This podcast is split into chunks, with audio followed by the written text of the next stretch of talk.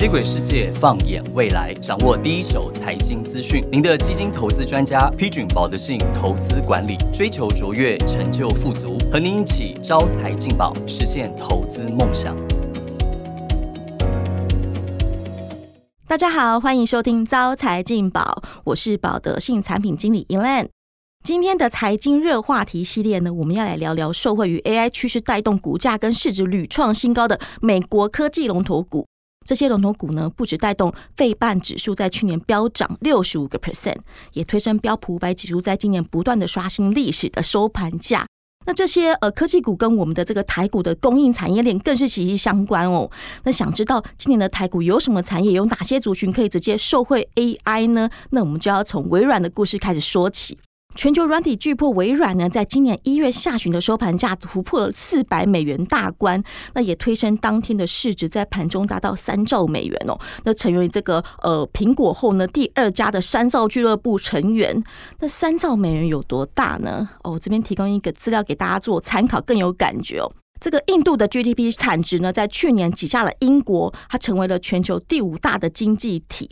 那目前印度的这个经济总产值三点四兆美元。那如果说我们把这个苹果跟微软两家的这个软体企业市值加加总起来的话呢，总共是六兆美元。六兆美元多大呢？它在这个全球的经济体的排名呢，是可以挤下日本的四兆美元，成为第三大经济体哦。那讲到这个三兆美元呢，其实啊，今年一月以来呢，微软跟苹果这两家全球的这个最大的这个市值公司，它就一直很激烈在这个争夺市值龙头的地位。那去年二零二三年其实是最关键的一年哦。那发生了什么事情呢？苹果呢，在去年受到这个全球终端电子需求下滑，iPhone 在这个出货量的部分，尤其是在中国呈现明显的降低。那同时呢，微软却紧抓了这个 AI 技术，透过对 Chat GPT 的这个制造商 Open AI 的投资之下呢，让这个微软取得生成式 AI 市场的领先者之一的这个地位。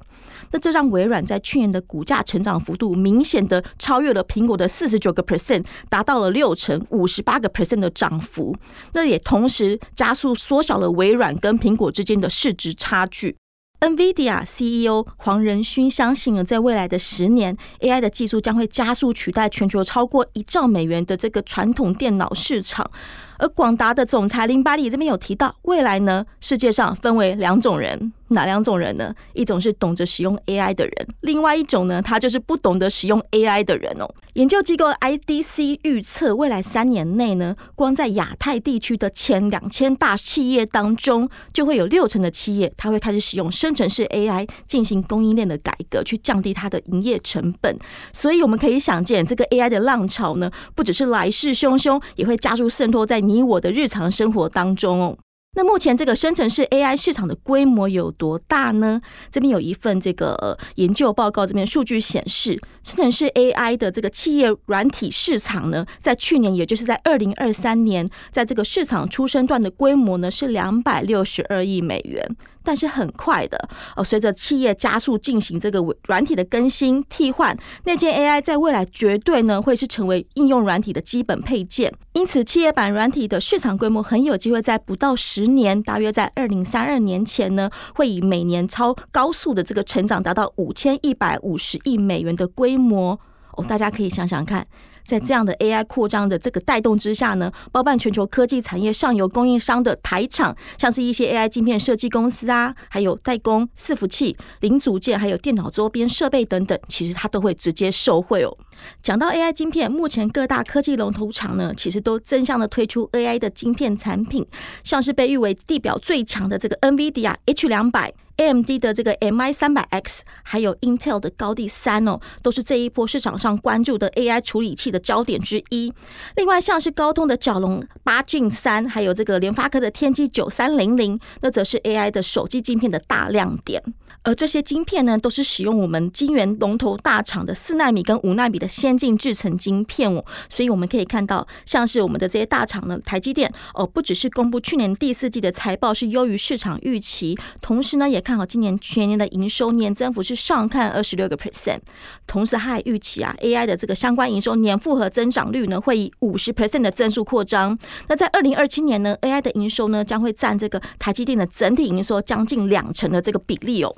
AI 对产业的影响这么大，大家是不是跟我一样好奇，到底 AI 晶片跟传统的晶片有什么不同呢？在设计上呢，传统晶片主要是用于通用计算来达到它的高性能，但同时呢也会产生比较高的功耗。而 AI 晶片则是专门设计在加速 AI 任务，因此它具有比较高计算的能力，同时呢它也具备比较低的功耗。这 AI 晶片呢，同时也可以针对特定的 AI 应用场景来进行机器学习，那让这个 AI 晶片在执行任务上面呢会更具灵活度。那如果说我们来一个呃比较生活化的例子来说明的话呢，就如同就是说呃，我们透过我们的手机观看影片啊，或是玩一款需要大量运算的线上游戏的时候呢，哦。它就会遇到一些呃画面上的不流畅或者卡顿的问题。但如果我们的手机或是电脑搭载是 AI 晶片的话呢，我们就可以享受更流畅的这个使用体验。这是因为 AI 晶片可以直接透过高效率的晶片进行 AI 运算，而不用直接上传到这个云端进行处理。所以它不只是运算的速度更快，那也更减少它的能源。也因此市场也相当看好未来 AI 伺服器的需求动能。像是资策会这边就预估啊，呃，除了这个晶片市场会受惠到 AI 的这个晶片需求的急速上升之外，另外在 AI 伺服器的出货量的部分，也有机会在二零二七年以前呢，以二十五 percent 的年复合成长率一路上升哦。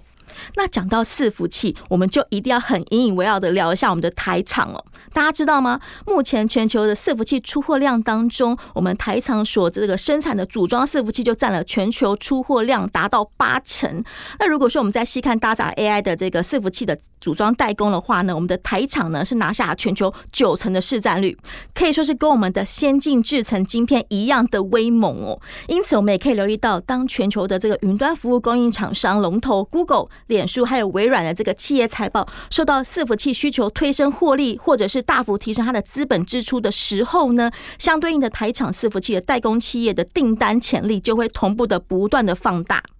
另外，在 AI PC 方面，大家还记不记得之前在二零二零年跟二零二一年的时候，因为疫情这个 work from home 的关系，呃，所带动这个大量的 PC 需求潮呢？通常呢，这个个人电脑的更换周期是三到四年，尤其又是以这个企业需求更为显著，所以我们如果用这样的方式去推算下来的话呢，二零二零年跟二零二一年的换机潮呢，就会在今年开始发酵，再加上这个 Win Ten 呢，在明年十月份它就会开始终止它的服务，那这个都会在推升搭载 AI 作业系统的个人电脑出货大放量。那带动了相关产业的供应链呢，包括从上游的晶片代工、IC 设计、组装、记忆体，还有电脑周边设备，像是散热，甚至到终端的品牌，我们的华硕、宏基，这都会是今年市场寻找机会切点的重点产业族群哦。那讲到 AI PC，我们当然也要聊一下三星打头阵所推出的首支 AI 旗舰的这个 S 二十四。大家知道，去年二零二三年，苹果旗下三星拿下全球 smartphone 的这个第一市占哦。因此，这一次市场它视为是个 S 二十四系列的这个三星呢，是不是可以夺回全球智慧型手机的这个市占龙头的关键机种？而这支号称史上最 AI 的手机，有哪一些台股产业链会直接的受惠呢？我们先来聊一下这个手机的功能哦。这支 AI 手机不只是主打创新的人机互动模式，它也支援像这个哦双方的 AI 即时语言跟文字的翻译、生成式的相片编辑。另外呢，这支手机它是不需要连接网络，也可以使用多数的 AI 软体，像是 OpenAI 的这个 Whisper、百度有心一言、Meta Llama Two 等。哦，那因为这些这个运算呢都是在终端完成处理，所以也让使用者的隐私更有保障。那目前市场预期 S 二四系列机呢的这个出货量是有机会比上一代增加到这个三千四百万只哦。S 二四除了部分使用我们台湾护国神山负责代工的这个处理器之外，另外也是由我们光学龙头大厂包办主镜头的供应商，像包括像是这个呃感测器啊，还有这个指纹模组呢，也都是采用我们台厂的技术哦。另外，随着电子产品越来越精密，运算越来越快哦，所这个产生的热能跟耗也会更大。那如果说手机跟电脑的主机板的温度过高的时候呢，不止这个晶片它是没有办法完全展现它的效能，它的硬体呢也有可能会受损。所以像是散热族群也成为这一波 AI 趋势带动的产业之一哦。那我们这里就以这个电脑周边的散热来分析好了。在过去传统 CPU 或是 GPU 的平均功耗大概是在呃两百瓦到三百瓦之间，但现在有些具高效能运算的这个功耗呢，是可以达到八百瓦以上哦。因此，不仅散热模组的需求是大幅提升，它的排热的这个能力呢，也是走下更极致化的境界。那过去散热模组都是采用气冷散热，但随着 AI 需求加速，这个散热的技术提升，目前市面上呢是导入了这个水冷式的这个散热技术，而另一种受到市场瞩目的散热模组呢，则是基于一种这个热板结合热管的三 D VC 技术。那这个视为目前少数可以排解最高达到八百瓦高热能的技术哦。那当然，它的平均价格是比传统的这个单片的均温板，还有一些导热管是高出一倍以上的价格。不过呢，现在这个最新的研究报告指出呢，随着智慧型手机跟电脑产品，还有一些电动车的一些呃需求带动来讲的话呢，未来这个散热市场的规模是有机会以八点八 percent 的复合年成长率，在二零二七年突破十亿美元了。